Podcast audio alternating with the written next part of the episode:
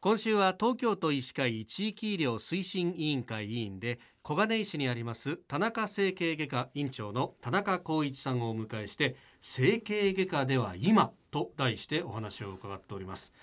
あの若い頃学生時代はですねこの整形外科っていうと、まあ、骨が折れた時に行くもんだっていうイメージがあったんですが、うん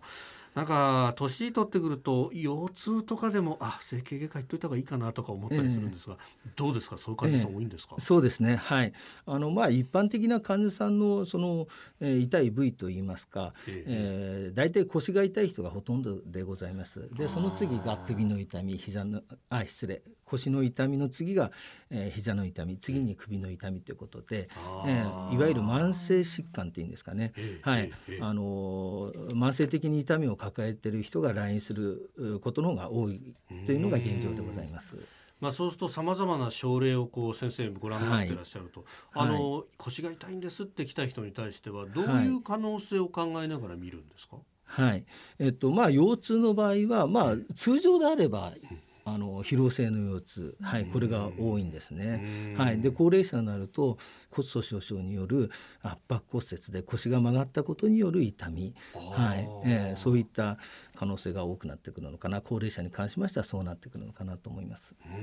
い、疲労性のっていうのは、その腰のあたりのやっぱり筋肉が疲れるとかそういうことなんですか？はいそういうことですね。で筋肉疲労の原因といたしましてはあの運動不足。これがやっぱり多いのかなと思うんですね。はい、あの最近ですと、テレワークの人もまた増えてきて、会社に行くまでこう歩いたりとか、そういう運動もしないでもずっと一日中うちでもパソコンをカチカチやってるっていう人も多いかと思うんですけど、どうですか？それで腰痛になった人って増えていたりしますか、はい、おっしゃる通りなんですけれども、はい、あのデスクワークの方が実は腰痛を抱えてる人が多いっていうデータがあります。そうなんですか、はい、なんかねイメージだと、やっぱ外でこう力仕事して重い荷物なんていうと、皆さんそう考えてらっしゃるかと思うんですけれども、はい。えー、いわゆる肉体労働の方は日頃から腰の筋力を鍛えておりますので実は腰痛少ないんですね。デスクワークの人の方が腰痛を抱えてる人の数は多いです。なんかたまに私もちょっと腰痛いかもって思う瞬間あるんですけどなんかずっとこう座ったまま仕事していると腰のあたりにずっとこう力が溜まっているというかね、なんかそういう感じしますよね。はい、ですのでまあ30分に一度でもいいので立ち上がってストレッチやっていただくそれだけでもあの腰痛の予防にはなるかなと思います。はい、まあ腰痛もこうさまざまな原因があると思うんですが、はい、どうなんですか？まあたかが腰痛と思っていたらっていう良くない方の場合っていうのもあったりしますか？えー、はい、あのこれもたまになんですけど、えー、あの見かけることはあります。で、私昔経験したのは、はい、あの30代後半の男性だったんですけども、えー、はい、あの接骨院行ってたんですけどなかなか治らないっていう方がいらっしゃって、で診察して腰見せてもらったら、腰の皮膚の周りがなんか妙にむくんでたんですね。で通常の腰痛ですと、そのむくむってことはないん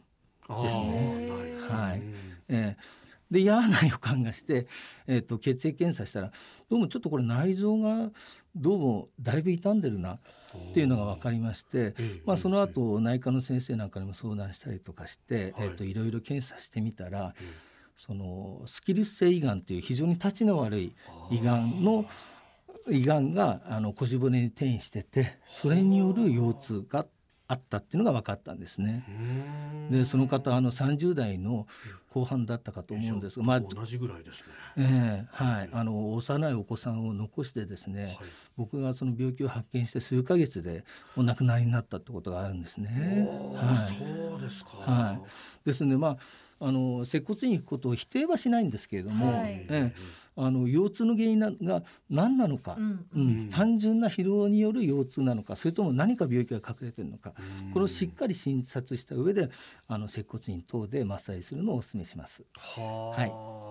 それやっぱこう嫌な予感とか第六感みたいなもの ありますね。あるんですね。あります。はい。ええ、でその嫌な予感がして重大な病気を見つけるこれが僕らプロの仕事なんじゃないかなと思って、ええ、思います、